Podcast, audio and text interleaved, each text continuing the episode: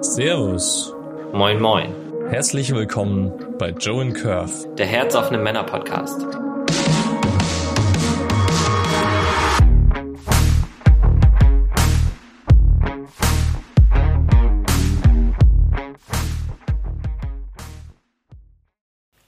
Bevor es losgeht, ein paar kleine Hinweise vorab. Hier geht es um das Teilen von Erfahrungen und Erlebnissen. Wir sind kein Ratgeber-Podcast. Alles, was du hier hörst, sind persönliche Geschichten und keine Handlungsempfehlungen von uns. Aussagen und Meinungen, die von unseren Gästen hier geäußert werden, stimmen nicht zwangsläufig mit unserer Meinung überein. Wir haben uns dazu entschieden, Beleidigungen und Kraftausdrücke, die in den Geschichten, die geteilt werden, möglicherweise geäußert werden, nicht herauszuschneiden Falls du von solchen Ausdrücken leicht gekränkt wirst, empfehlen wir dir, ab hier nicht weiterzuhören. Bevor es losgeht, noch eine Bitte. Mach dir bewusst, dass diejenigen, die hier teilen, echte Menschen sind. Sie machen uns ein großes Geschenk, indem sie mit uns ihre sehr persönlichen Erfahrungen teilen. Bitte geh mit dem Gehörten respektvoll um. Danke dir dafür. Hallo lieber Dirk, schön, dass du da bist und heute ähm, ja dieses Gespräch mit uns führst. Du hast dir das Thema wie sehr verbiegst du dich für andere ausgesucht? Und ähm, ja, ich freue mich total über das Thema, weil meine Fresse kann ich mich für andere verbiegen. Und ähm, ja, vielleicht, es wäre total schön, wenn du noch mal kurz ein bisschen was über dich erzählen kannst, dich ein bisschen vorstellen könntest. Ja, sehr gern. Vielen Dank äh, an dieser Stelle für die Einladung, lieber Joe, lieber Körf. Ich habe mich sehr gefreut.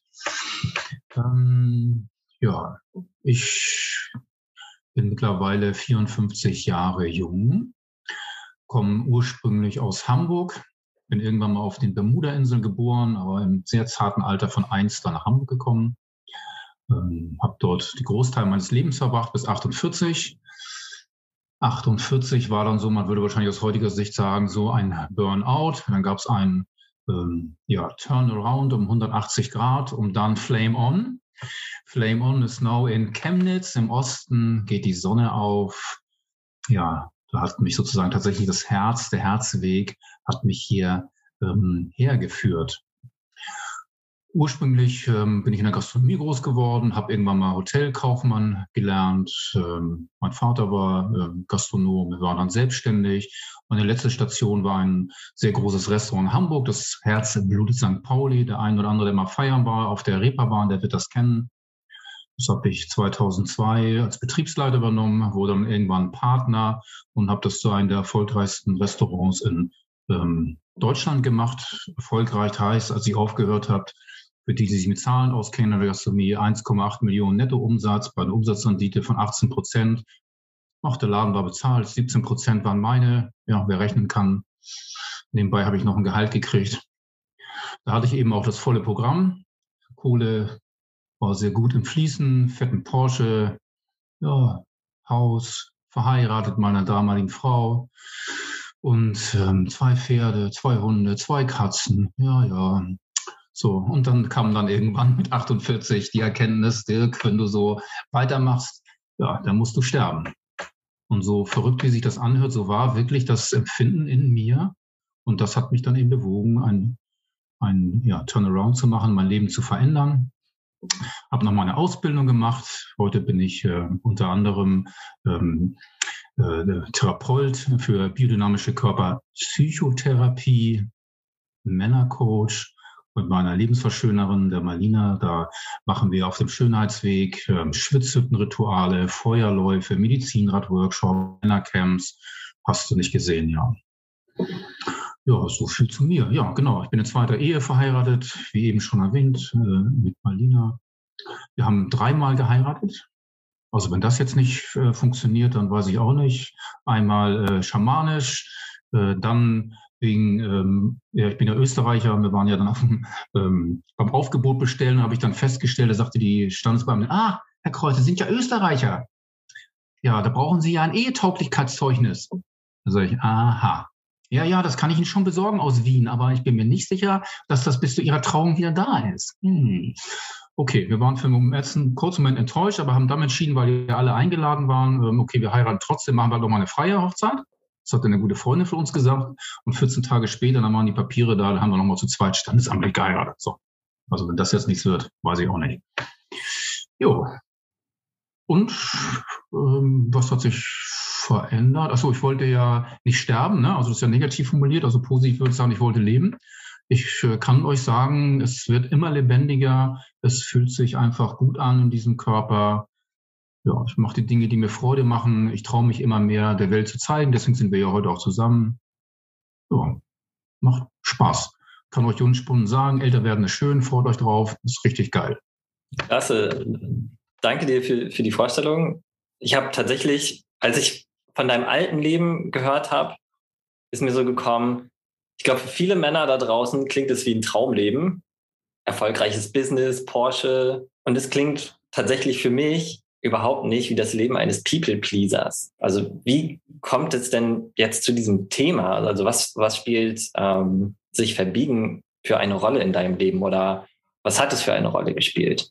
Hm, ja, im Grunde fing das ja ziemlich früh an und wie äh, viele Dinge, die uns als Erwachsene beschäftigen, glaube ich einfach daran, dass ähm, in unserer Konditionierung, unser Heranwachsen viele Dinge sich äh, entwickeln oder zeigen oder wir eben lernen.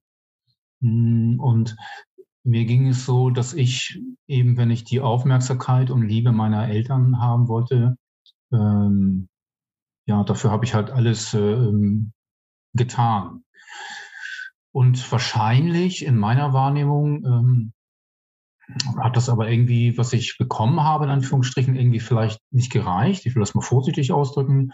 Ähm, so, dass ich äh, natürlich auch versucht habe, andere zu begeistern, zu überzeugen, was für ein toller Typ ich bin und damit die mich halt einfach lieben. Also zu kompensieren, dass das, was ich als Kind irgendwie äh, nicht erhalten habe oder anders erhalten habe, wie es gebraucht hätte, dass, dass ich woanders her bekomme.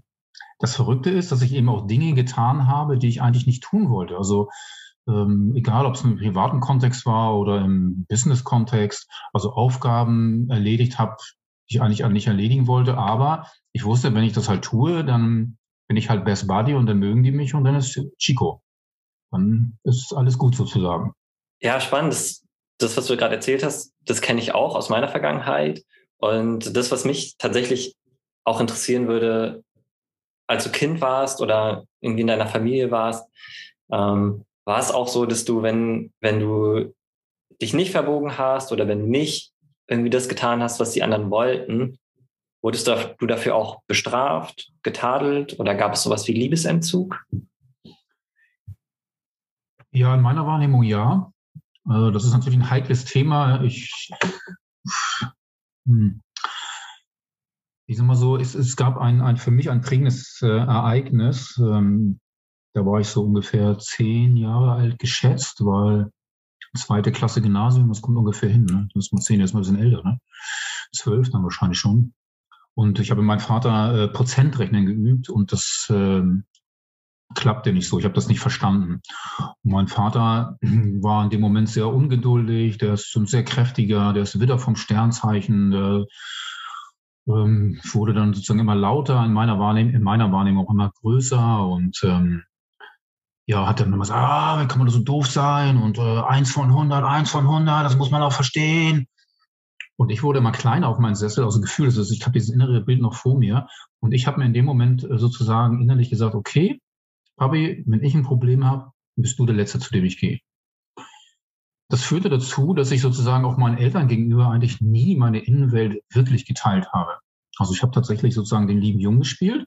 Das war auch super gut, weil ich war sowohl in der Familie, also in der kleinen, also in unserer Kernfamilie, wie in einer anderen Familie, ja, ich war halt der Traumsohn. Das fiel mir aber dann irgendwann vor die Füße. Also Pubertät gab es halt nicht. Ich bin früh arbeiten gegangen. Mit 15 habe ich angefangen zu jobben. Ähm, habe also nicht rebelliert, gar nichts. Ich war halt, wie gesagt, der liebe Junge, der brave Junge. Und dann passierte das, ähm, dass sich glücklicherweise mir Partnerinnen ausgewählt haben, die mir, die das hinterfragt haben. Also mein Kontakt zu meinem Vater und ähm, vor allem auch meine Reaktion daraus, meine Unfähigkeit, Grenzen zu setzen, so dass ich irgendwann mit 28 das nicht mehr halten konnte und meinen Eltern und mein Vater das vor allem auch damit konfrontiert habe.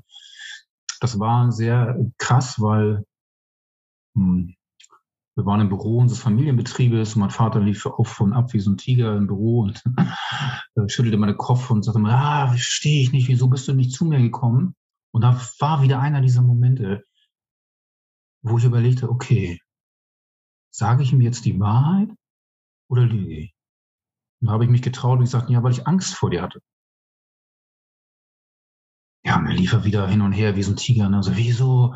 Schüttelte den Kopf. Wieso? Ich hab dich doch nie geschlagen. Und nee, wieso? Ich war immer guter Vater. Nee. Ähm, von meinen Eltern brach eine Welt zusammen, ne? weil, wie gesagt, die haben zwei Zeitrechnungen, den Dirk bis 28 äh, und den Dirk nach 28. Ähm, für mich war das sozusagen äh, trotzdem ein Aufbruch äh, eines, lange, eines langen Prozesses zu mir selber, zu da, wo ich heute bin. Kannst du noch ein bisschen näher darauf eingehen, wie dein, wie dein Vater damals reagiert hat? Hat er irgendwie. Der war sozusagen entsetzt, empört, aufgebracht und natürlich Unverständnis, was klar ist, weil für ihn war es ja wie ein Switch von heute auf morgen. Also sprich, der liebe Sohn bis eben war plötzlich jemand völlig anderes. Ich hatte auch einen anderen Mentor und einen anderen erwachsenen Mann, der mich äh, sozusagen, ich sage einfach mal, gecoacht hat. Äh, und äh, meine Eltern haben halt den Verdacht gehabt, mein Vater sozusagen, ich bin gebrainwashed. Das ging also so weit, dass mein Vater irgendwann auch ähm, in, in Hamburg äh, die Sekten beauftragte oder Auftragten, ich weiß jetzt nicht mehr, ob es ein Mann oder eine Frau war, ähm, kontaktiert hat, um eben sozusagen ähm, ja, sicherzustellen, ob ich nicht in irgendeine Sekte gekommen bin, die jetzt mich ja auf anderen Kurs gebracht hat. Ja, das war natürlich völlig anderer Kurs. So und äh, wir haben eine lange Zeit hat uns das wirklich ja, äh, es war schwierig, das Band zu halten für beide Parteien. Ähm, und äh, meine Eltern, wir haben heute einen guten Kontakt. Ähm, und trotzdem sind da halt immer noch sehr, sehr viele Verletzungen. Ne? Also auch mein Vater, glaube ich, ist immer noch sehr verletzt über die Situation. Ja, wobei es mir eben nie darum ging, komplett weder die Vaterschaft noch die Mutterschaft komplett in Frage zu stellen. Und trotzdem bin ich der Meinung, eine Familie muss doch möglich sein, als Erwachsener gewisse Momente, so wie das eingangs geschilderte Beispiel, doch in Frage zu stellen. Und das muss doch ähm, möglich sein, zu sagen, dass ich als Kind Angst hatte. Ich meine, was ist daran so unverständlich? Ja. Also ich sitze als kleiner Junge und ein Erwachsener, der viel größer und stärker ist, mit lauter Stimme, erzählt mir, wie doof ich bin und, sag ich mal, erhebt die Stimme sehr laut. Ich weiß nicht, also ja. Aber das, wie gesagt, für ihn ist es genauso unverständlich wie für mich. So. Ich hoffe, er sollte jemals äh, dieses Video hören, vielleicht an dieser Stelle noch gesagt. Also ich schätze äh, dich sehr, mein lieber Vater, mein lieber Manfred. Ich habe ganz viele positive Dinge von dir gelernt, die mich in meinem Leben begleitet. Sehr, sehr wertvolle Aspekte von euch beiden, auch von dir, liebe Mutter, das an dieser Stelle. Ähm, und ich meine, wir sind in dem Alter, wo wir halt einfach auch trotzdem Dinge, die ähm, ja die aus dem Sicht von einem von uns irgendwie nicht rund sind, dass wir die ansprechen dürfen und trotzdem der Liebe bleiben kann. Und die letzten Treffen haben das auch bewiesen, meines Erachtens. Das nur, falls du das jemals hören solltest, bitte.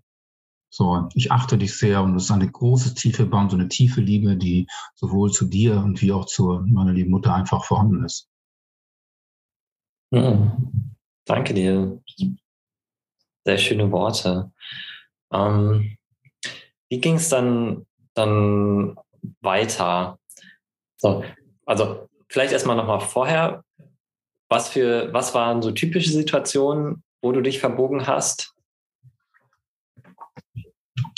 Hm. Ich würde gerne ein typisches Beispiel erzählen, ähm, das noch gar nicht so lange her ist, aber was es so schön äh, für mich schildert, was also, glaube ich, ganz, oft passiert ist. Hm, ich bin ja nach Chemnitz gezogen und ähm, mit äh, meiner Liebsten zusammen in das Haus meines Schwiegervaters, da konnten wir wohnen, es war toll.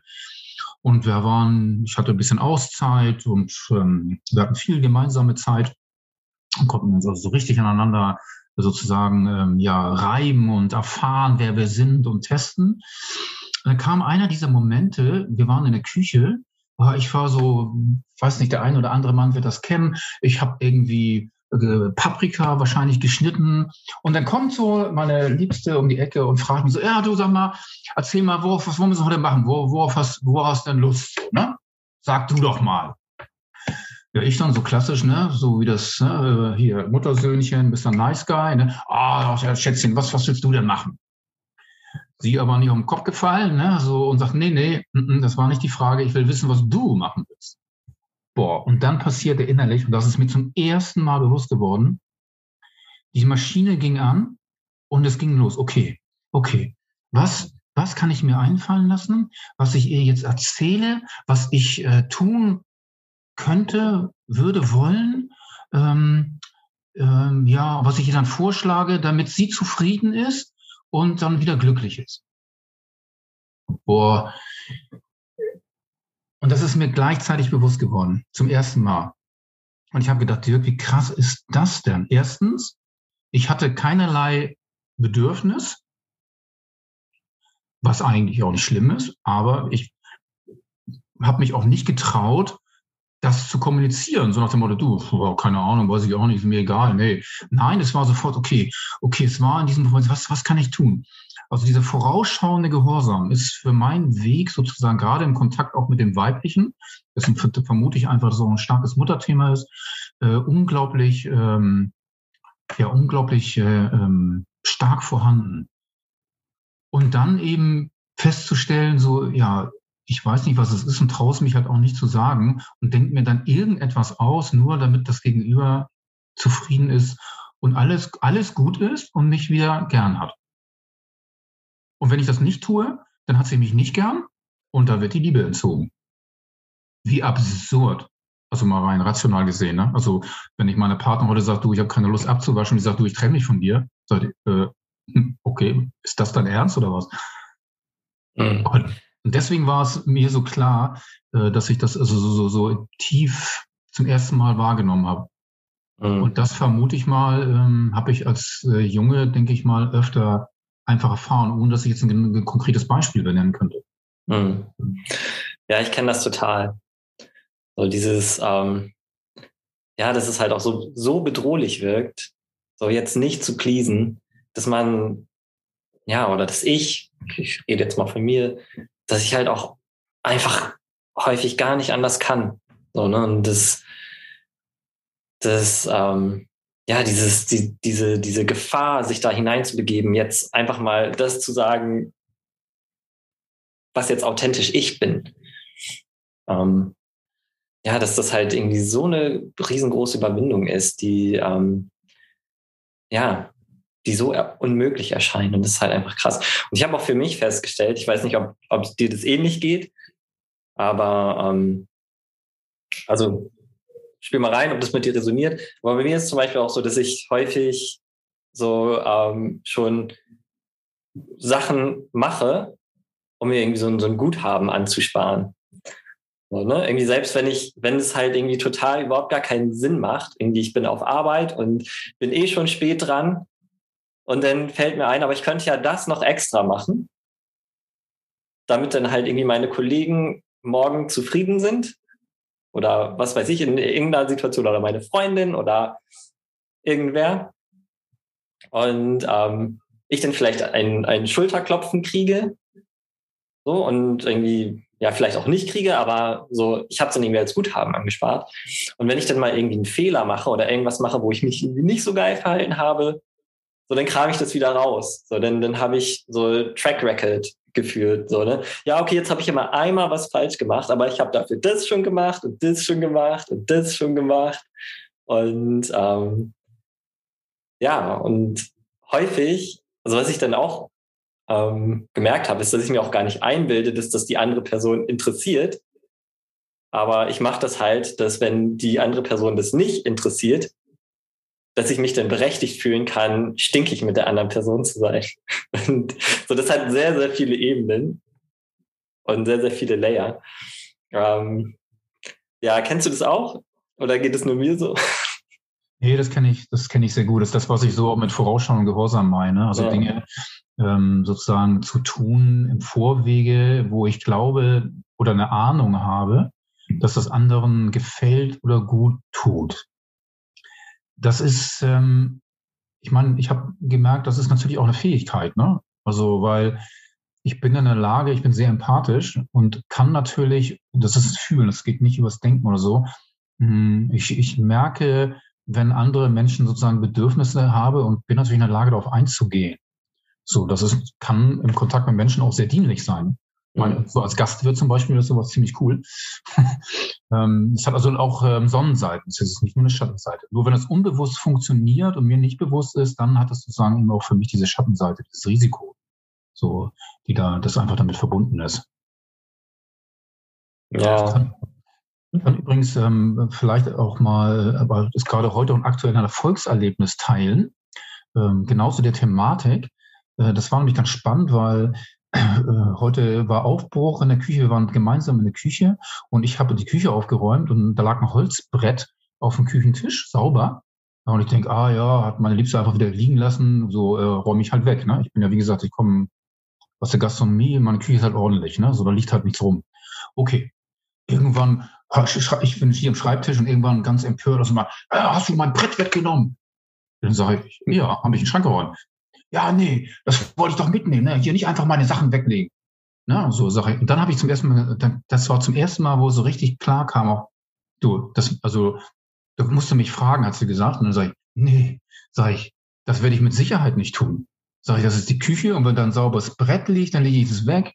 Und wenn du mit dem Brett was anderes machen willst, dann kannst du mich informieren. Du hast nämlich auch eine Bringschuld und nicht nur eine, ich habe nicht, nicht eine Holschuld.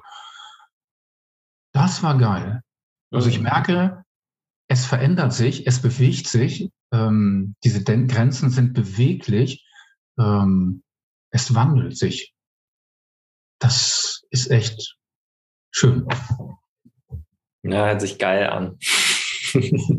ja, so kleine Sachen im Alltag, ne? Also, ja. du, es sind ja gar keine großen Dinge immer, aber da zeigt sich das ja heute, häufig, ne? Diese Absurdität in so kleinen Dingen und aber die, das innere Kind, also mein innerer Junge, also ich weiß nicht, ob das äh, jedem bekannt ist, aber ich glaube an, an diese äh, Idee des inneren Kindes. In mir lebt sowohl ein Sonnenkind wie ein Schattenkind. Und ähm, dafür das innere Kind ist das manchmal so bedrohlich im Alltag, weil irgendwie das Gefühl, okay, wenn ich die Liebe von Mutti verliere, ist das Leben halt vorbei. Mhm. Ja, kann ich total unterschreiben. Und so das Absurde ist aber halt auch, dass, dass wir als Erwachsene eigentlich ja wissen müssten, dass, dass wir gar nicht mehr angewiesen sind und dass wir, dass wir uns inzwischen selber versorgen können. Aber es ist trotzdem immer noch so bedrohlich. Und ähm, ja, und das ist auch so eine Sache, die mich auch immer noch auf meiner Reise da sehr stark verwirrt. Ähm, was glaubst du, warum, warum es so schwierig ist, mit diesem People-Pleasing oder mit dem sich verbiegen, äh, damit aufzuhören. So, warum kann man nicht einfach rational sagen, ah, okay, das ist jetzt ja heute ganz anders, ich bin gar nicht mehr in einer, in einer lebensbedrohlichen Situation, dann mache ich es halt einfach nicht mehr. Weil es nicht rational ist. Mhm. Es ist halt emotional oder sozusagen eben körperlich. Also bei mir äh, springt sofort auch das vegetative ähm, Nervensystem an. Das heißt, wenn ich in eine echte Konfliktsituation äh, komme, also mit einem Menschen, der mir lieb ist, wie gesagt, ideal ist es halt äh, mit meiner ähm, Lebenspartnerin, ähm, dann merke ich sofort, äh, mein, mein, Nervensystem fährt hoch, meine Hände fangen an zu zittern, also der, der Puls geht auf 180 und ich komme richtig in eine wirklich im Grunde vom Nervensystem her eine lebensbedrohliche Situation, die natürlich rational, wie du sagst, überhaupt nicht nachvollziehbar ist, aber die ist eben nicht rational. Sie ist emotional, weil es für mich um Tod und Leben geht. So, der, was sich verändert bei mir ist, ich werde, mir wird es immer schneller, ich weiß nicht, ob 100 Prozent will ich nicht sagen, aber doch schon relativ häufig einfach sofort bewusst und ich kann dann aktiv sozusagen ähm, mich selber regulieren. Das heißt, ich kann mein Nervensystem ähm, wieder ähm, ja, beruhigen. Also wie mache ich das? Also im Kontakt äh, zu Hause ist es relativ einfach. Wir haben beide, hat jeder hat sein eigenes Zimmer und wenn das kommt, dann sage ich, du, sorry, heb die Hand, ich bin jetzt hier emotional, äh, ich muss Zeit für mich haben. Dann gehe ich raus aus dem Kontakt, rein in mein Zimmer, gerade wenn es so alte Themen sind, dann ist viel unterdrückte Wut vorhanden. Ne? Also das ist diese, diese Faust im Bauch. Und dann gehe ich in mein Zimmer und dann hole ich mir äh, Kopfhörer rauf, Rage Against the Machine drauf und dann fange ich an, mich zu schütteln, tanze ein bisschen Pogo, schrei durch die Gegend. Und äh, häufig zeigt sich dann auch, wo der Urkonflikt eigentlich herkam. Und ich merke, okay, das hatte gar nichts mit meiner Partnerin zu tun. Die hat es nur gebracht. Es kommt eigentlich viel, es war viel älter. Es kam aus irgendeiner Situation aus meiner Kindheit äh, mit meiner Mutter, mit meinem Vater oder mit einem anderen einem Erziehungsberechtigten. Und ganz häufig mein Kernthema ist halt Ungerechtigkeit. Ungerechtigkeit. Ich habe doch alles dafür getan. Körf, ich habe alles dafür getan, diesem Interview lieb und nett zu sein. Du musst mich doch einfach lieben. Ich verstehe nicht. Und jetzt kackst du mich von der Seite an. Warum? Das ist so mein, also mein Kernthema. Mhm. Ja. Ah, und das steckt womit so habe ich das verdient? Ja, ja womit habe ich das? Es steckt so tief in den Knochen, in den Zellen, im Nervensystem und deswegen ist es so eine Herausforderung und ähm, das zu wandeln und zu transformieren. Mhm. Auch in meiner Erfahrung, ne? Also vielleicht gibt es ja auch, gibt's ja in allen gibt's ja Wunderheilung und jemand macht dann so den Schalter und dann hat er das und kann Grenzen setzen und das erregt ihn nicht mehr. Ich merke, für mich ist das äh, sozusagen eine Reise, ähm, die ich aber mittlerweile auch, äh, ehrlich gesagt, genieße, weil sie auch ganz viel mit Lebendigkeit zu tun hat und ganz viel mich selber noch besser kennenlernen. Ganz viel, okay, wer bist du eigentlich wirklich, Dirk? Wo bin ich ehrlich zu mir selber? Und traue ich mich damit, den Menschen, also in Beziehung zu gehen? Wow. Und ja, ich traue mich noch nicht 100% immer mit allem, sage ich ganz ehrlich. -mm aber schon mit ganz schön viel. Also mhm. Hat sich schon was getan. Was würdest du sagen? Ähm, ja, ich finde es mal doof, eine Skala anzusetzen, aber ähm, ich mache es jetzt mal trotzdem so im Vergleich zu, zu vorher. Wie hat sich dein, dein Leben verändert, wenn du das jetzt mal numerisch angeben müsstest? Ja, also verändert hat es sich also mindestens sozusagen ähm, ja, mindestens zu 90 Prozent. So, also im Vergleich, wie gesagt, das ist jetzt ja sechs Jahre her, wo dieser Turnaround war. Ähm, und ja, es ist einfach ganz anders als vorher. Viel, mhm. viel lebendiger. Ich habe viel mehr Leben in der Zeit ich denke immer zurück zum, ne, so, wenn ich, wann haben wir gesprochen? Vor einer Woche oder vor zehn Tagen? Ich weiß gar nicht mehr. So zum äh, Vorbereitung auf das Interview. Und wenn ich jetzt zurückdenke, denke ich schon, krass, das ist schon ein Monat her. Was ist schon alles wieder sozusagen, was ist alles da gewesen? Also, ja, es ist viel mehr. Und diese inneren Kinder sind halt sehr präsent mittlerweile in meinem Leben. Das hat auch die, damit auch diese kindliche Lebendigkeit, diese Lebensfreude, die, ja, Unsinn machen, Spaß haben, ähm, auch das. Und aber auch dieser Schattenaspekt ist auch da, der ich auch einen Aspekt habe, dass äh, der Anteil, der eben nicht leben möchte, der das Gefühl hat, irgendwie nicht willkommen zu gewesen zu sein auf diesem Planeten, ähm, der kriegt auch seinen Raum ähm, und darf auch sein. Das ist also nicht immer nur happy go lucky, ne, sondern es gibt auch wirklich die Phasen, wo ich ähm, ja äh, mich öffne, um mit meiner eigenen Traurigkeit und Verletzlichkeit und, oder auch Wut in Kontakt zu kommen. Hm. Mich interessiert noch, du hast vorhin erzählt, dass es dieser eine, dieses eine Wendepunkt-Erlebnis gab mit deinem Vater, wo du plötzlich das erste Mal getraut hast, ihm die Wahrheit zu sagen. Ähm, mhm.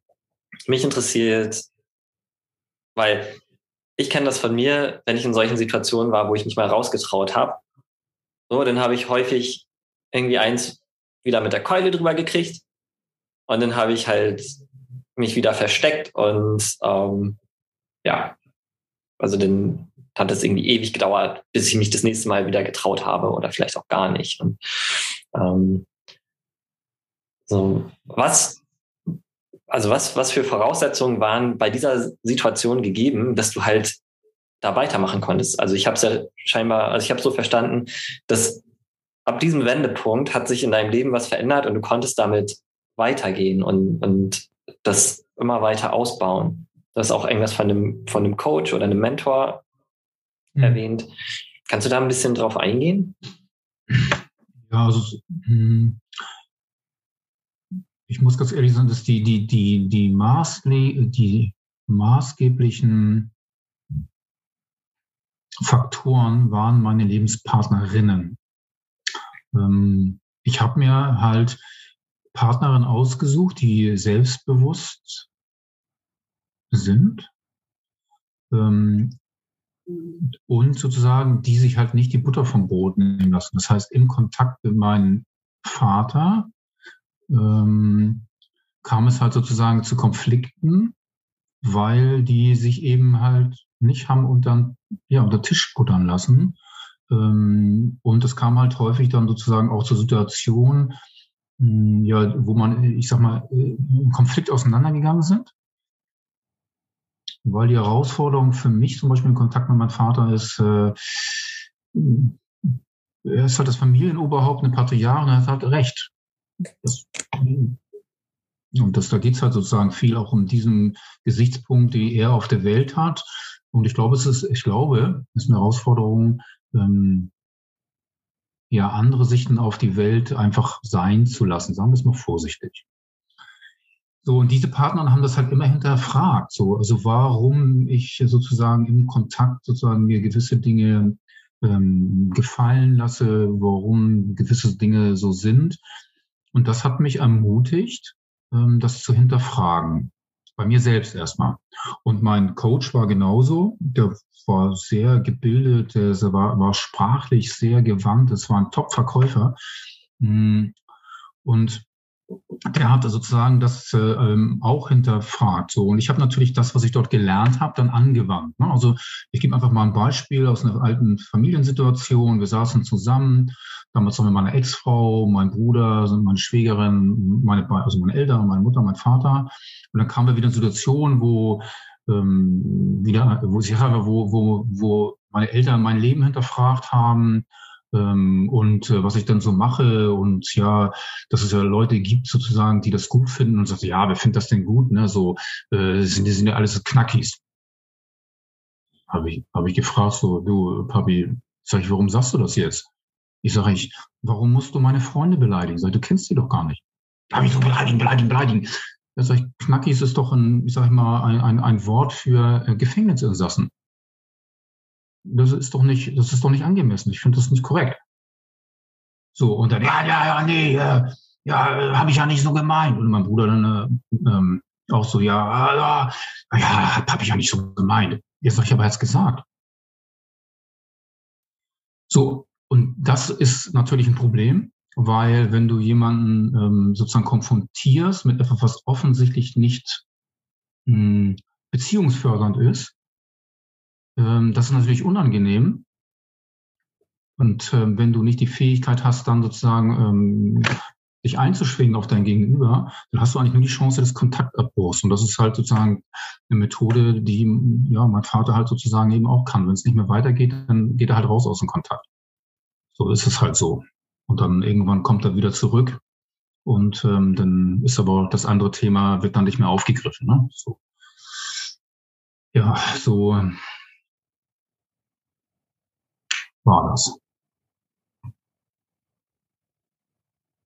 Mhm. Und in, du meinst, du hast in der Zeit, in der du, ähm, in der du weitergegangen bist und ähm, deine Entwicklung vorangeschritten ist, du hast für dich gewisse Tools gefunden, um, wenn du jetzt halt irgendwie in diesem, in diesem Fight, Flight, Freeze-Modus bist, um damit umzugehen. Woher hast du die? Wo, woher kamen die auf einmal?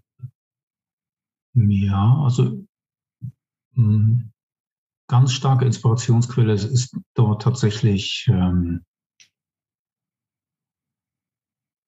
Marina, also meine Liebste, ähm, die in der Lage ist, sozusagen mein Verhalten zu hinterfragen, um mich und mutig genug, zu, mich damit zu konfrontieren. Also ihr großer Wunsch nach äh, lebendiger Partnerschaft, nach Authentizität und Wahrhaftigkeit ähm, lässt es nicht zu, dass ich so Swallow irgendwie aus der Situation rauskam. So, und das hat mich dazu geführt, dass es irgendwann nicht mehr äh, zum, zu kompensieren war. Und dann habe ich natürlich geschaut, okay, wie, was kann ich tun? Und als eine, ähm, wie gesagt, Reaktionsmöglichkeit ist für mich halt sozusagen das Schütteln, das Bewegen, ne? also durch Schütteln den ganzen Körper. Also bring den Körper, ich bin ja Körpertherapeut, das habe ich eigentlich gemerkt, dass das gut ist, ähm, das körperlich auszureagieren, aus den Zellen rauszubekommen. Also etwas, was ich sowohl in der Ausbildung, aber auch in Kontakt mit meiner Frau, ähm, ja, die Ilan Stefani ist ja auch sehr bekannt, die äh, lehrt ja sozusagen diese Methodik im Grunde auch, sowohl für Männer und Frauen, einfach dieses Nervensystem, ähm, die Möglichkeit zu geben, also diese Geschichten transparent zu machen und zu wandeln. Also das sind im Grunde meine Inspirationsquellen und natürlich auch der Kontakt ähm, in Männergruppen, in Männerworkshops, Männerseminaren, äh, wo wir eben auch gelernt haben, ähm, diese Dinge zu, zu lassen, zu spüren und dem Raum zu geben. Also ja, darf ich wütend sein? Okay. Darf ich schreien? Darf ich mit dem Holzast äh, irgendwo raufkloppen oder aufs Kissen oder ein Punching Ball? So, das sind also mehrere Dinge, wo das äh, als Inspirationsquelle herkam. Aus solchen Sachen, was wir heute machen. Also dieser Podcast kann vielleicht jemand anders auch ähm, inspirieren, zu sagen, okay, was hat er gesagt, wie macht er das? Okay, lass mir mehr wissen, nimm Kontakt auf oder google das, schüttel bei Überforderung. Ja. Mhm. Okay, ja, spannend. Ich musste noch mal über deinen Vater nachdenken und ähm, gerade wo du erzählt hast von, von all den Sachen, die du machst, so, das ist ja tatsächlich eine, eine komplette Abkehr von dem, was in deiner Familie eigentlich gang und gäbe ist und was deine Familie gewohnt ist. Sehe ich das richtig? Ja, ich bin hm, quasi das schwarze Schaf geworden. Ähm, ich hatte Glück, dass ich noch einen jungen Bruder habe, einen Nachzügler. Mein lieber Bruder André ist 13 äh, Jahre jünger. Der hat auch unser Familienbetrieb übernommen, den ich mit meinem Vater 93 eröffnet hatte. Er hat auch zwei äh, Söhne geboren. Hm, das hat ein bisschen, sag ich mal, mir ein bisschen Luft gegeben, weil der sozusagen eher das, äh, die Familientradition weiterführt. So, oder das System weiterführt, sagen wir es mal so.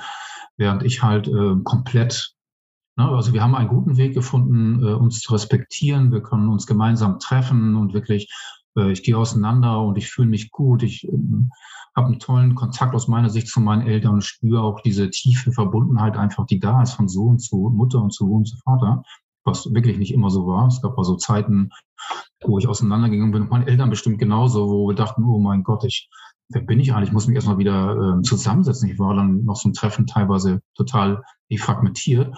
Und meine Eltern ging es genauso beschissen, weil sie dachten, okay, was, was haben wir falsch gemacht? Dass wir so, was ist mit dem Typen los? Der ist ja völlig kaputt. Mhm. Also das ist schon äh, krass. Hm, ja, ansonsten, ich, ich habe das immer so für mich gemerkt, gerade im Kontakt zu meinem Vater, wenn wir zusammen waren damals, ich habe immer gemerkt, so eigentlich lieben wir uns total tief. Also es, an diese Vater-Sohn-Liebe ist so stark. Und, aber wir sind nicht in der Lage, uns das spürbar zu machen. Also wir kommunizieren auf einem anderen Level oder in einer anderen Sprache. Aber eigentlich lieben wir uns unendlich. Und wir können aber das nicht zum Ausdruck bringen. Also das, ich war verzweifelt darüber, weil ich habe aus meiner Sicht alles versucht und ich glaube, mein Vater hat auch alles versucht. Und es ging nicht. Es hat nicht gematcht. Und wir haben auch wirklich Zeiten gehabt, wo wir nur, also wirklich nur zum Geburtstag und nur übers Wetter, bloß nicht irgendetwas anderes, ging nicht. Nur um den Kontakt und das Band irgendwie zu halten über lange Jahre ging nichts anderes. Okay, ähm, ja, resoniert sehr stark mit mir. Ja, ich muss intervenieren, weil das das Verrückte ist, wo mein Vater ist schon auch gut. Also er hat mir immer gesagt, so ja, ich habe nicht das Gefühl, sozusagen so, ja, so ich habe nicht das Gefühl, dass du das tust, was du tun willst. Und eigentlich geht es mir darum, ich will eigentlich nur, dass du glücklich bist. Und ich wollte meinen Vater ja immer nur glücklich machen. Na, so, ich wollte, dass er stolz auf mich ist, es nämlich liebt. Ähm, und habe alles Mögliche gemacht. Und ich dachte dann ja auch, wie gesagt, als ich dieses Restaurant hatte, meine äh, Ex-Frau, den Porsche und diesen ganzen Kram, ich dachte, da musst du doch immer zufrieden sein. Nee, da hat er immer noch Ideen gehabt, was ich hätte alles anders machen können. Und ich wüsste das und dies. Und ich dachte so, meine Güte, das, das verstehe ich nicht. Ähm, und da habe ich gemerkt, okay, es geht nicht darum, ihn glücklich zu machen, sondern vielleicht hat es wohl doch damit zu tun, ich sollte mal gucken, dass ich mich glücklich mache. Und ja, meine Güte, genau das hat er mir gespiegelt in unserem Treffen. In all der Kritik hat er genau diesen Punkt getroffen und gesagt, ja, ich glaube sozusagen so, dass du nicht glücklich bist. Wie krass ist das denn? Also, und mhm. heute, deswegen hat sich unsere Beziehung verändert, desto mehr ich mich jetzt traue, auch meinen Eltern zu zeigen, was mich wirklich bewegt, also auch meine Gefühle zu teilen und meine Ansichten zu teilen, desto mehr ist Frieden in unsere Beziehung gekommen, weil, glaube ich, meine Eltern, okay, wir verstehen den nicht, aber der macht jetzt einen glücklichen Eindruck. Super. Und was wünschen wir uns mehr für unseren Sohn, als dass der happy ist? Und keinen Schaden anrichtet, okay. Aber das ist doch eigentlich das Wesentliche, glücklich zu sein. Super. Verstehen wir alles nicht, aber schön. Ich freue mich, dass du das endlich gefunden hast. Und an dem Punkt seid ihr jetzt angekommen? Ja. Wow. Tatsächlich, ich merke gerade, wie sehr das in mir arbeitet, so weil ich, ja, ich bin halt auch der, habe ich ja erwähnt, dass ich auch ein People-Pleaser bin. Und ähm, ja, du hast, du hast es schon so zum Teil beantwortet, aber irgendwie in mir kommt halt irgendwie da sehr stark diese Frage auf. Ähm, also wenn du halt so einen krass gegensätzlichen Lebensstil hast, zu dem, den deine Eltern kennen und den sie verkraften können, ähm, wie, wie begegnen sie dir dann? So, so, es gäbe es gäbe ja irgendwie zwei, zwei Möglichkeiten. So entweder sie konfrontieren dich damit und sagen es dir ständig, oder ähm, sie halten einfach die Klappe und ja, haben aufgegeben, irgendwie dich, dich zu verändern zu wollen. So, und ähm, das sind so, so diese, diese zwei Möglichkeiten, die bei mir als People-Pleaser sehr präsent sind. So diese dritte Möglichkeit, dass sie vielleicht auch wirklich verstanden haben könnten, so, ja, okay, der macht jetzt sein Ding und sie, sie lassen es los. So, mein, intellektuell, mein intellektueller Verstand, der weiß, dass die existiert, aber irgendwo ganz tief drin glaube ich nicht wirklich dran, dass das geht. Und ähm, ja, so deswegen finde ich das ähm, krass, dass du das so sagst. Und ähm, ja, kann mir nicht wirklich vorstellen. Also, das, ich projiziere jetzt, ja. Also seid ihr das bewusst. So, das, das, was ich hier gerade mache, ist wirklich krasse Projektion. Ich kann mir irgendwie beim besten Willen nicht vorstellen, dass dein Papa nicht irgendwann mal auf dich zukommt und sagt, ähm, das musst du anders machen. So. Und das, das stimmt nicht. Und das, da bist du nicht gut genug. So, diese, diese ganzen Botschaften, die dann da irgendwie kommen. So, er, er wird sie wahrscheinlich nicht direkt so sagen, aber ja. Und ähm, ja, so Frage nochmal, obwohl du es gerade schon eben so ein bisschen beantwortet hast. So, kommt das nicht wirklich doch noch immer wieder mal vor? Doch, ich werde regelmäßig getestet. Du wirst regelmäßig bei jedem, bei jedem Treffen werde ich getestet. Aber wie du eben schon sagst, ne, du erwähntest, ähm, dass du dir das in deinem, ne, dass du dir das nicht vorstellen kannst mhm. in deinem Inneren. Und genau das ist der Punkt. Ich, ähm, in dem Moment, es hat ganz viel oder ausschließlich, glaube ich, nur mit mir zu tun und wie ich mit mir in der Liebe bin. Das sind halt so Dinge, dass mein Vater anfängt zu hinterfragen. Ne? So, was, ich sag mal so ganz plump, naja, was, was sind das für Leute oder ja, ja, Therapie, ja, ja, ich wüsste ja, wie man das löst, ne? So, ich bin ja auch ein guter, äh, sozusagen, ich könnte auch Therapeut machen, ne? So, ja, die haben ja auch alle Luxusprobleme und solche Dinge. Früher wenn solche sozusagen so Andeutungen kamen, da bin ich ganz schnell sozusagen in diesem inneren Kind gewesen, wo, die, wo ich mich eben nicht gesehen gefühlt habe in meiner Essenz, wo ich nicht genügt habe, ähm, wo ich im Mangel war äh, und wo ich dann sozusagen auch mich angegriffen fühlte. Heute hat sich das geändert, weil mh, hm, ich mit mir mehr in der Liebe bin. Ich bin mir selber mehr genug. Und dadurch kann ich meinen Vater sozusagen dann in den Arm nehmen und kann das wirklich den, den äh, Ball aufgreifen, äh, sozusagen, und dann auf einem ganz anderen Level, weil es ist dann keine Verteidigung mehr, sondern es ist mehr für mich sozusagen ein Austausch, ein Spiel.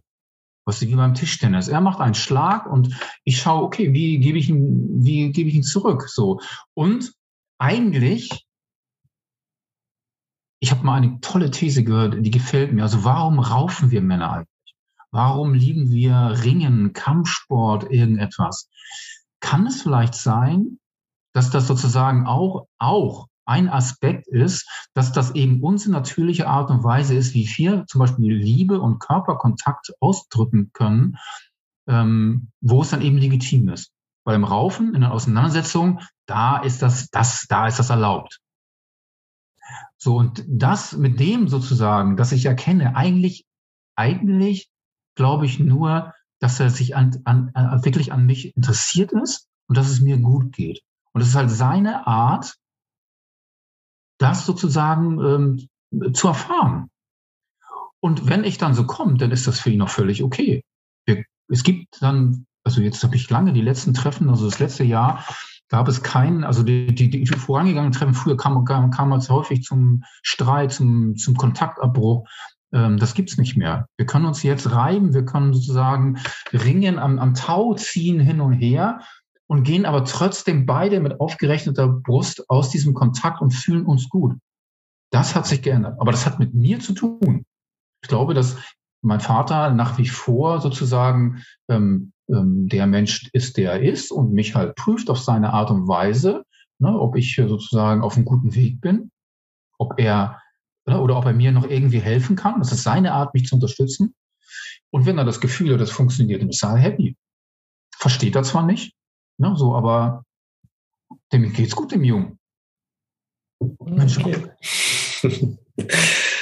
ähm, ja, kraftvolle Weise, das zu, so zu betrachten.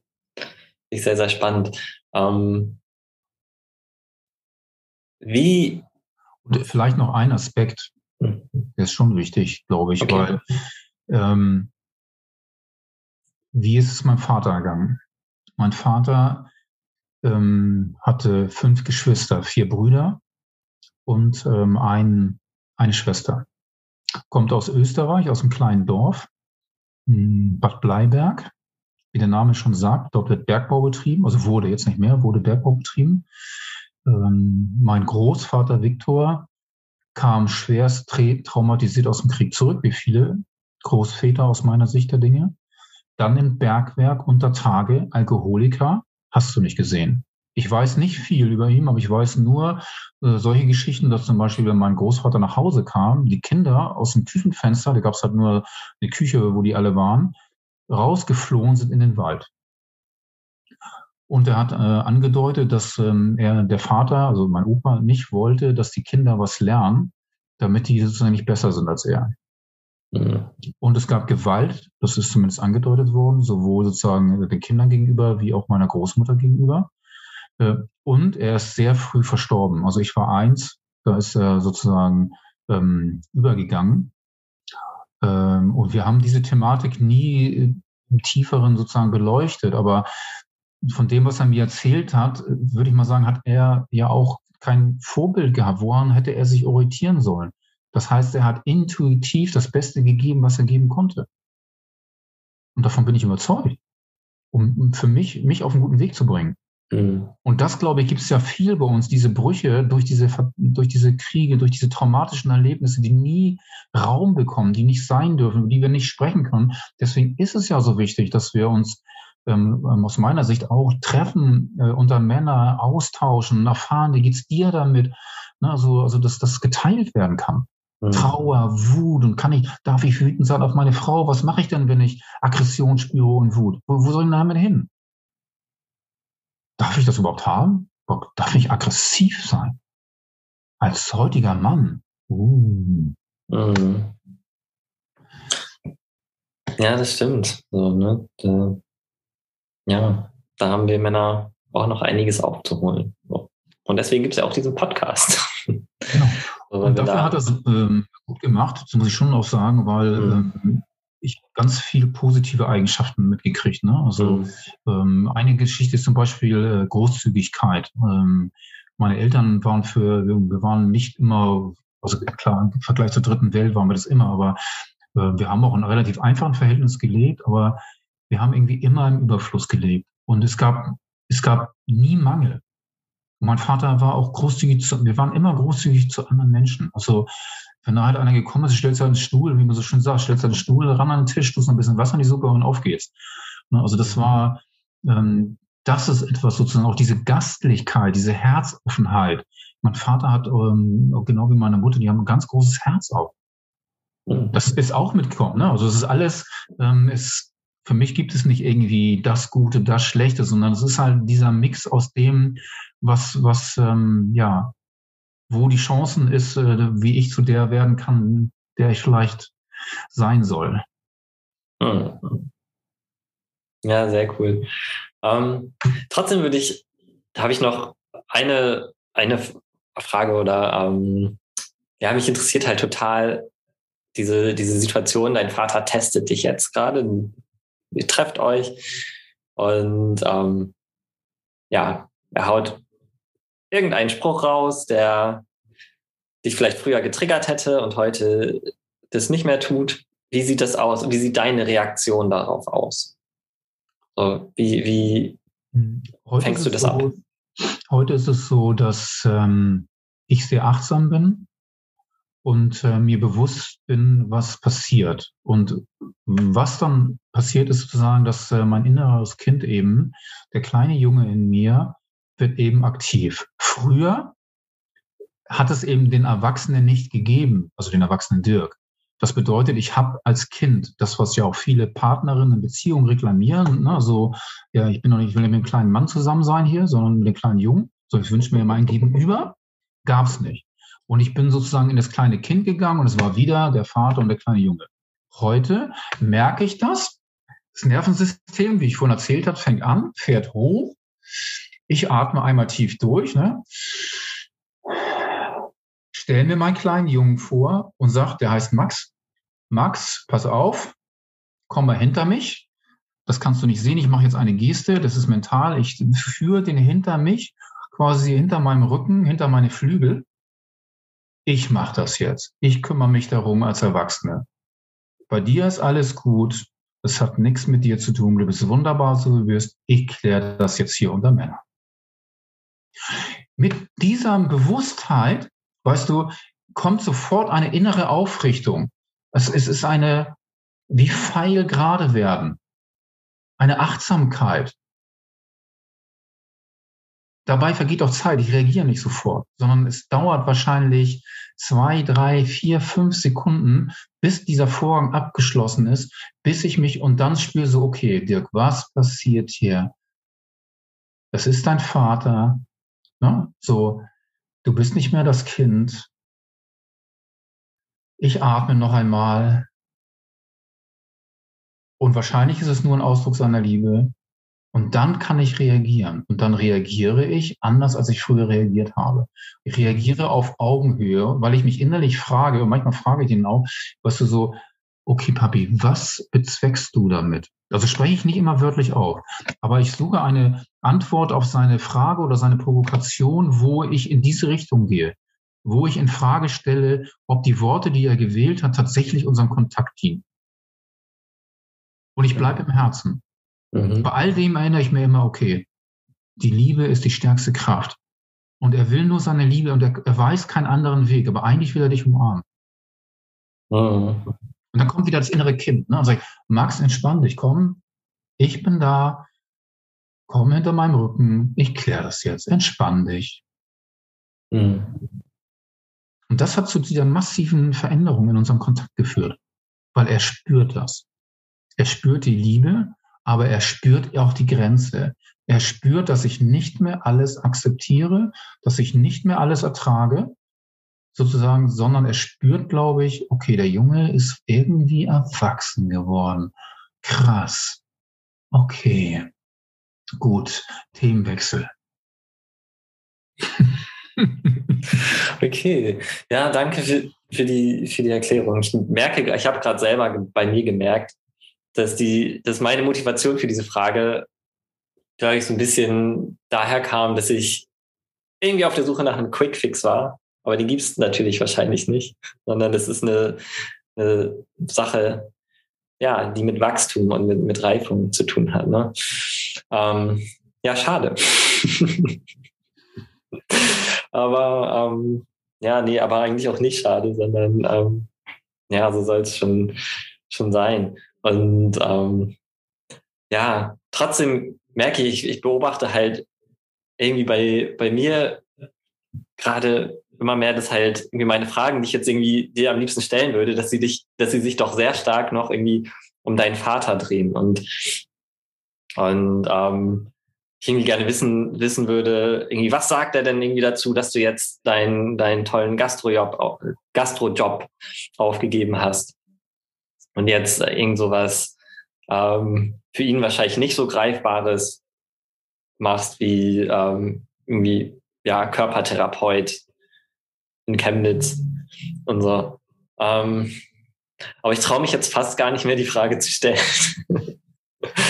ähm, ich kann dir gar nicht sagen, was er konkret damals gesagt hat, aber generell ähm, war sowohl mein Vater als auch mein Bruder ein sehr großes Unverständnis. Mhm. Äh, Unverständnis auch. Also ähm, dazu muss man natürlich fairerweise sagen, dass ich sehr ich bin vom Sternzeichen Fisch und dieses, wenn ihr das Sternzeichen kennt, da sind ja die beiden Fische, die so im Kreis schwimmen. Mhm. Ähm, ich bin sehr, man, ich wollte mal, launisch ist vielleicht gar nicht, launisch ist nicht das richtige Wort, aber in jedem Fall, mh, hm, ich bin manipulierbar aufgrund hm, dem, wie ich halt irgendwie so ähm, zu dem geworden bin, wo ich heute bin. Äh, und ich bin sehr extrem in meinen Entscheidungen. Äh, das macht mich für andere Menschen unsicher.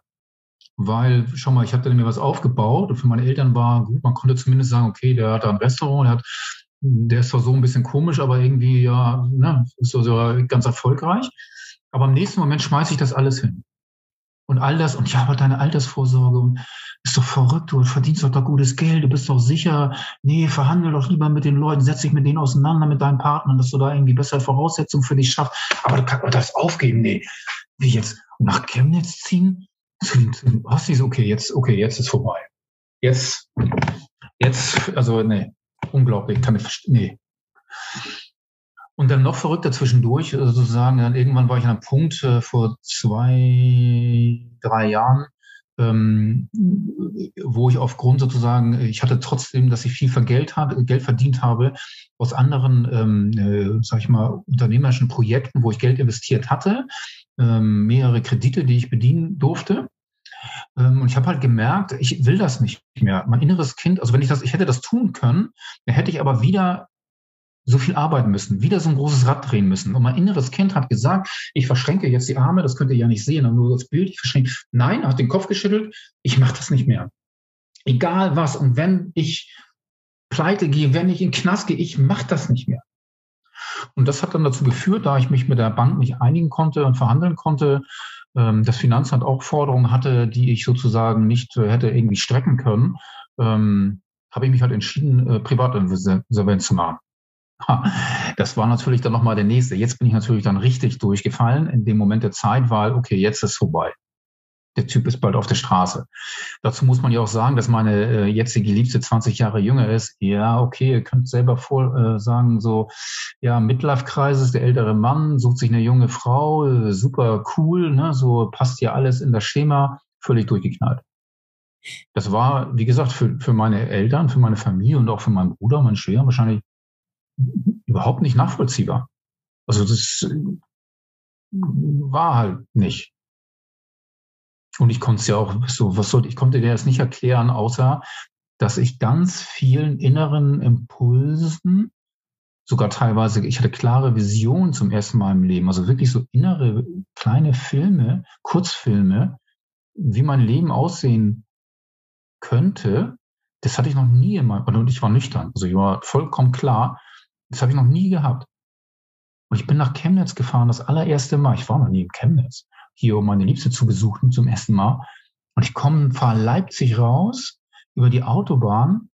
Dann ist dann so das letzte Stück nach Chemnitz auch Autobahn, da fängt es an, hügelig zu werden. Und es ist immer noch präsent, das ist krass. Ich fahre also, komme in diesen hügeligen Bereich und ich habe das Gefühl, ich komme nach Hause. Und ich kann das nicht erklären, aber das ist ein Gefühl. Mhm. Und es berührt mich nach wie vor noch. Also, ja, was soll ich denn machen? Klar könnte ich mich vom Kopf dagegen entscheiden, aber das wollte ich, ich wollte leben. Also mhm. bin ich diesem Ruf gefolgt. Ja, jetzt erklärst du das mal deinen Familienangehörigen, die äh, auf rationaler Basis ihr Leben führen. Hm. Schwierig. Mhm. Aber wie gesagt, mit dem jetzigen Ergebnis, im jetzigen Kontakt spüren Sie das, was äh, vielleicht auch hier jetzt äh, spürbar ist, das spüren Sie eben auch und sagen, okay, ich verstehe es nicht, wäre nicht mein Style gewesen, okay. Ja, aber irgendwie scheint er ja glücklich zu sein.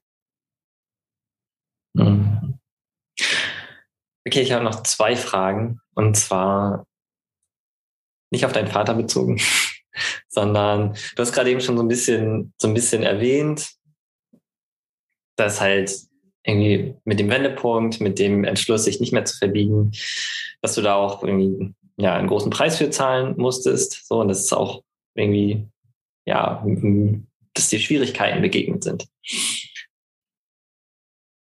Was hast du denn dadurch erhalten? Kannst du mal so ein bisschen von, von dem, dem Gewinn sprechen? Wie sieht dein Leben heute aus und was, Warum hat sich's gelohnt? Ja. An diesem 8. Dezember 2015, wo mir ja klar wurde, Dirk, wenn du so weitermachst, musst du sterben. Und es gab halt eben diesen Anteil, damals war es einfach nur ein Anteil, der leben wollte.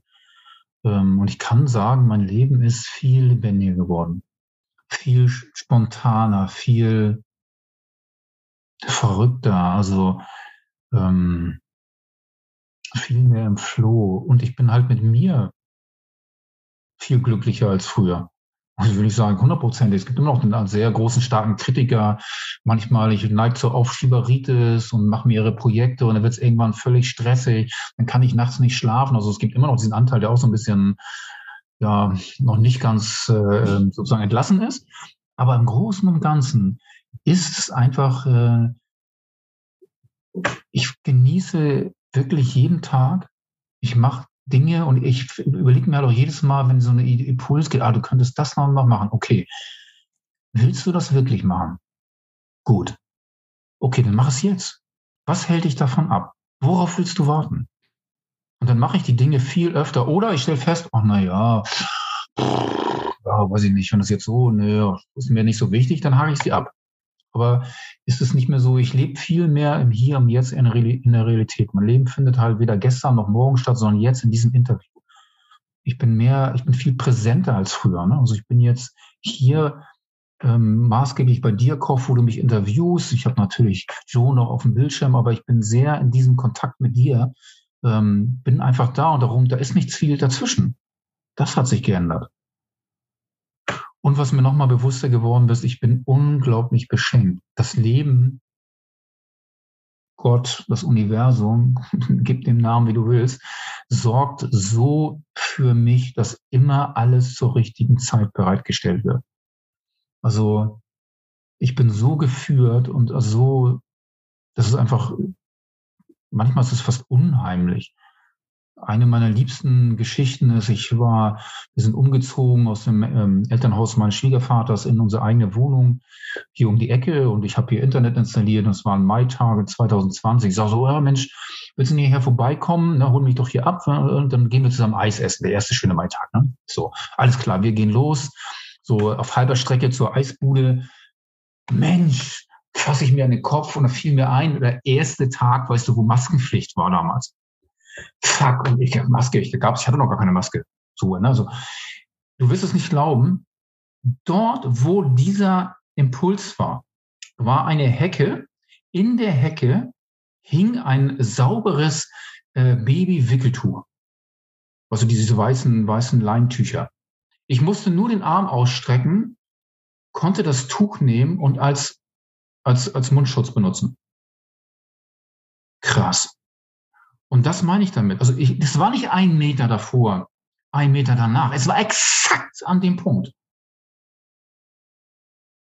Und solche Wunder passieren ständig. Jetzt könnte man natürlich sagen, ja, ne, also der Zufall, klar, ich glaube auch an Zufall, aber nur im Sinne von Zufallen. Ähm, für mich sind das halt einfach Wunder. Und desto mehr ich diese Wunder sehe, ähm, erkenne und wahrnehme, desto reicher ist, ist irgendwie mein Leben desto schöner, desto bunter. Ja, einfach krass.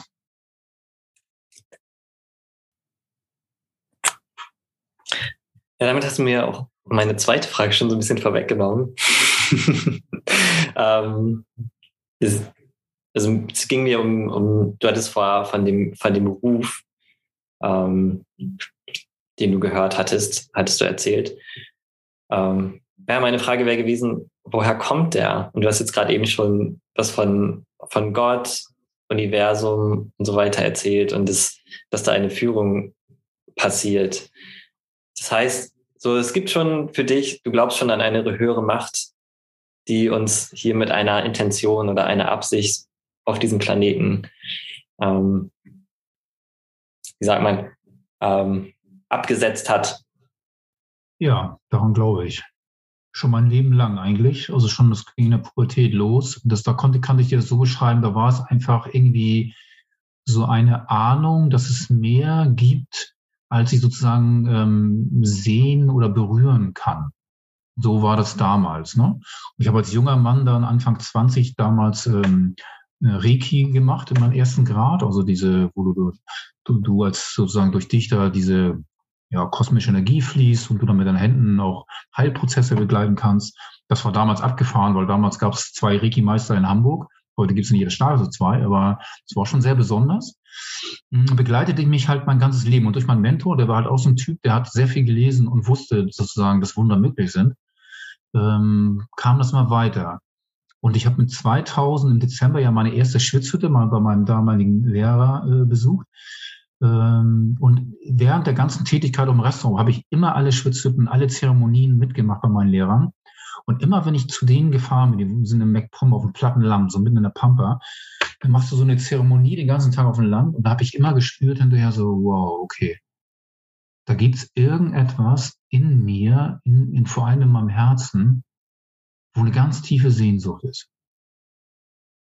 Was nicht in diesem, in dieser weltlichen Welt sozusagen erlebbar ist, sondern was eben in diesem Raum erlebbar ist. Und das begleitete mich weiter. Und diese Berührung, was ich vorhin erzählt habe, wo ich nach Chemnitz, das ist halt aus dem Herzen heraus. Also vielleicht ist es auch einfach nur meine Wahrnehmung meiner eigenen, meines eigenen Herzens.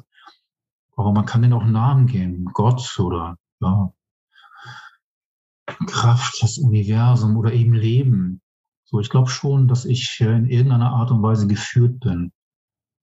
Und selbst wenn dem nicht so ist, für mich ist diese Vorstellung wunderbar. Weißt du, zum richtigen Zeit am richtigen Ort zu sein, für mich ist das cool. Ähm, heute ist das halt so, weißt du, wenn ich einen Zug verpasse, früher hätte ich mich geärgert. Scheiße, komm nicht pünktlich, verpasse einen Termin. Heute frage ich mich, hm, du hast den Zug verpasst. Okay, lass mich mal umgucken. Warum? Wie sollst du vielleicht jemandem begegnen? Was ist jetzt hier so, was, was passiert jetzt? Warum hast du diesen Zug verpasst?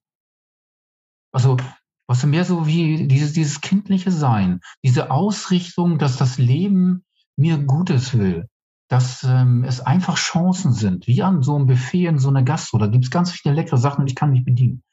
Und so werden mir Möglichkeiten, Optionen bereitgestellt. Das ist eine Frage, sehe ich sie?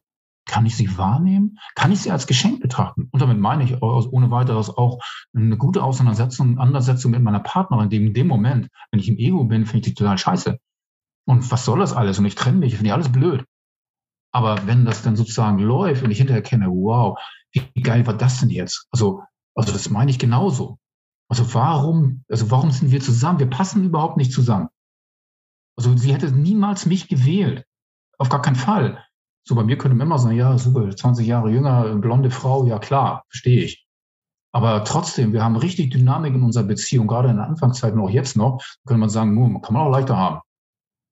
Nee, aber weil es ist diese Lebendigkeit und ja, an all dem äh, empfinde ich äh, eine, eine, eine, eine Führung, ein, ja, im wahrsten Sinne Wortes, ein, eine Begleitung. Und das, interessanterweise, glaube ich, habe ich in irgendeiner Art und Weise tatsächlich, so verrückt es ist, auch durch meine Eltern. So ein hm. tiefes Urvertrauen, dass alles so, wie es ist und wie es kommt, dass alles irgendwie gut ist.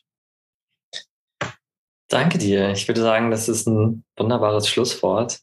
Vielen, vielen Dank für das Gespräch und dass du dein Herz für uns geöffnet hast. Sehr gerne.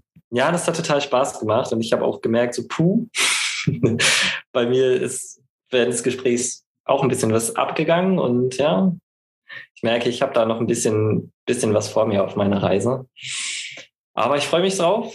Und ähm, ja, deine Geschichte war auf jeden Fall eine riesengroße Inspiration für mich. Und ja, ich hoffe vielleicht auch für jemanden, der uns heute zugehört hat. Ja, ich würde sagen, damit belassen wir es für heute. Und ähm, ja, ich würde vielleicht, ich würde vielleicht noch Plädoyer für alle Väter sprechen wollen. Was Gerne. ein tiefes Bedürfnis, weil ich das merke bei meinem Bruder, der hat ja zwei Söhne und aufgrund äh, sozusagen der Geschichte von mir und meinem Vater hatte er halt große Angst, dass er dasselbe mit seinen Söhnen erlebt. Und ähm, ich würde einfach dafür plädieren, dass äh, du als Vater einfach in dem Vertrauen bleibst, dass du das Bestmöglichste tust, was du als Vater tun kannst. Und glaub mir, vielleicht besteht die Möglichkeit, dass die Kinder nicht durch Zufall dich als Vater gewählt haben. Und die haben ihre eigene Geschichte. So, und vielleicht ist sozusagen ähm, auch das, was äh, nicht rund läuft, wo es mal zum Konflikt kommt, vielleicht trägt das genau dazu bei. Und du bist genau der Richtige, dass dein Sohn, deine Kinder zu denen werden können, die sie sein sollen oder sein können. Aho. Aho. Vielen Dank. Ähm, zum Abschluss noch, wenn jetzt einer von unseren Zuhörern dich erreichen möchte, gibt es eine Möglichkeit, gibt es eine E-Mail-Adresse, die wir in den Show Notes posten können? Ja, sehr gerne. Ähm, es gibt zwei. Äh, die eine ist äh, www.praxis-chemnitz.de. Die zweite ist www.schönheitsweg.de. Mit OE oder Ö, das ist Schnurz. Perfekt, vielen, vielen Dank. Dann, ähm, ja, für alle, die zuhören, ähm, ich hoffe, euch hat es gefallen. Falls ihr Feedback oder Anmerkungen habt, schreibt uns gerne unter hi at joeandcurve.de und schaltet auch nächste Woche wieder ein.